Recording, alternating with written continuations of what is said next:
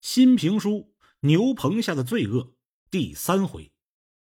上回书说到，李飞在一个破围墙外面看见了那个骗他钱的秃头寇老板。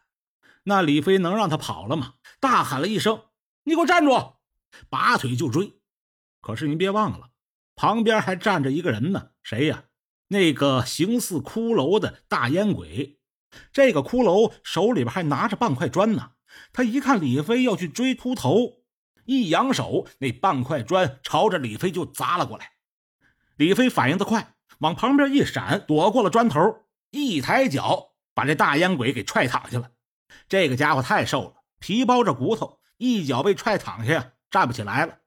李飞也顾不上他，跳出了围墙，再找这个秃头，早就没影了，不知道跑哪去了。李飞往前追了几步，就站住脚步了。李飞一想，这个地方啊，地形太复杂了。这个秃头要是随便找个地方一藏，我找他呀，那可真是大海捞针了。我不如回去把那个骷髅大烟鬼给他抓住，我问问他是怎么回事。想到这儿，李飞赶紧又返回了这个破围墙的豁口处，探头一看呢，这个骷髅啊也不见了。这个时候啊。李飞有点害怕了，也有点冷静下来了。这个地方明显就是个藏污纳垢的地方，真要是在这儿出了什么事儿，哪怕是被人害了，恐怕连个尸首都找不着。而且，就算我找到了这个秃子，凭我自己一个人呢，恐怕也是要不回钱来，弄不好还有一定的生命危险。当务之急，我得先赶紧离开这个村子。李飞匆匆忙忙的赶回了养牛场，收拾东西。刚把东西收拾好，正准备要走呢，那个胖女人不知道什么时候出现在了门口，把门一挡，笑呵呵的看着李飞：“怎么想走啊，大兄弟？”“哦，我有急事儿，过两天我再过来拿钱来。”李飞一边说着话，一边呢做事就要推这个胖女人要出房门。你现在想走了，恐怕有点晚了吧？话音刚落，秃头带着两个壮汉就出现在了院子里。李飞一看就愣住了，那两个壮汉不是别人，就是昨天给秃头当托的那两个买主。就听秃头冷冷的说道：“小兄弟，天堂有路你不走，是地狱无门自来投啊！”你们两个把他给我锁起来！还没等李飞反应过来呢，两个壮汉就冲进屋里了，三下五除二把李飞就给摁在地上了。李飞毕竟年轻气盛，哪那么容易被制服啊？连喊带骂，使劲的挣脱。这个时候，就听秃头说：“我劝你老实一点，这周围都是我的人，你要是不听话。”我让你也变成一个大烟鬼！说着话，秃头从身上掏出来一只塑料的一次性的注射器，在李飞面前那么一晃，这一招啊还真灵。李飞不敢挣扎了，也不敢喊了，没办法，只好让这两个壮汉用铁链子锁住了自己的脚脖子，另一头锁在了李飞睡觉的那张床上。那个胖女人。趁机把李飞身上的手机、钱包全都给搜走了，还发现了李飞随身携带的兽医的行医许可证。哦，你原来是个兽医呀！哼，我还以为你是警察呢。废物，你进来！胖女人冲门口一喊，那个骷髅大烟鬼乖乖的走了进来。你给我看着他，别出什么意外。扭过头又对李飞说。知道我们为什么抓你吗？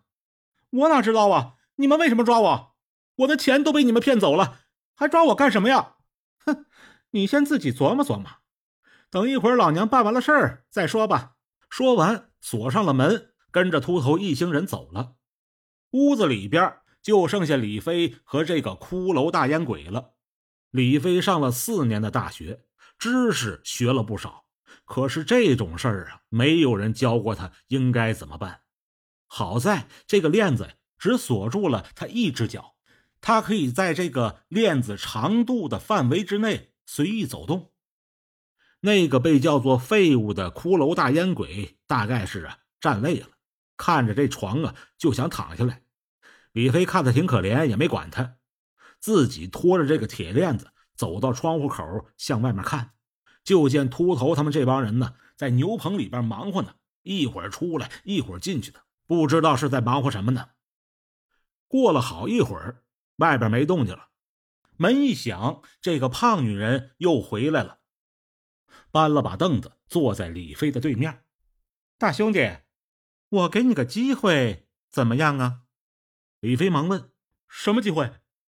胖女人想了想，就把事情的经过告诉了李飞。胖女人说：“他们之所以要回那四头牛，就是为了伪装成好牛再卖一次。”但是因为他们已经在好几个地方骗过好几次了，这个秃头啊不敢再出面了。昨天李飞过来买奶牛，又那么痛快，这个秃头啊就起了疑心了。他怀疑李飞呀是警察冒充的买主，所以才让胖女人把李飞给灌醉了，晚上好搜一搜李飞带的东西，看看有没有身份证明之类的。没成想被李飞半夜给发现了。胖女人没有得逞，所以他们一直没敢动李飞。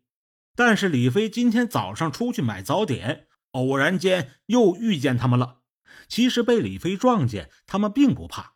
最要命的是，是被李飞发现了他们身上藏有毒品。这件事可不是小事真要是被外人发现了，那自己这个团伙可就太危险了。缉毒警察可不是那么好对付的。所以秃头啊。当下决定，不管李飞是什么身份，必须立刻把他控制起来。结果他们抓住李飞后，一搜身，发现李飞呀不是警察，就是一个普普通通的大学毕业生，而且还是学兽医的，那就放了心了。正好昨天秃头又接到了一个电话，也是有人要买奶牛，定好了明天过来看牛。秃头和胖女人一商量，自己还是不能露面。就打算让李飞替他们去行骗。胖女人说完这一番话，看了看李飞，怎么样？明天帮我们再卖一次奶牛，事成之后我就把你放了，咱们各奔东西。李飞低头琢磨了一会儿，卖完牛之后，你真的能放了我？你不怕我报警吗？呵呵，老娘既然敢告诉你，就不怕。实话跟你说了吧。明天再干完这一票，我们就去别的城市了。到时候就算是你报警，也没地儿找我们去。跟你说了这么多，就是为了让你明天能够踏踏实实、一心一意的帮我们干活。胖女人说完这番话，就不再吭声了，一直眼睛盯着李飞。李飞一想，现在也没有别的办法。只能是先答应他们，走一步看一步吧。行吧，但是只能是这一次啊！明天把牛卖出去了，就让我走。胖女人一见李飞答应了，顿时高兴的眉飞色舞起来。这就对了，大兄弟，你是个明白人。来，跟我来吧！一伸手把锁在床上的那头铁链子给打开了，另外一头他可没敢打开，还是锁在了李飞的脚脖子上。他牵着李飞走出了屋，走向了牛棚。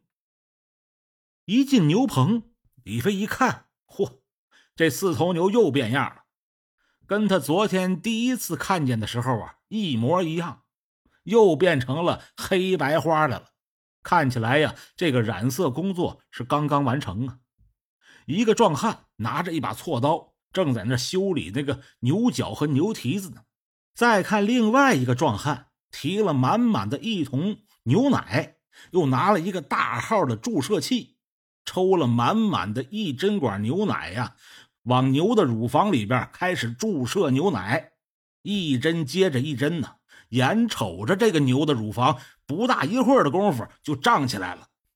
李飞一看，赶紧说道：“你这么干的话，牛可就废了。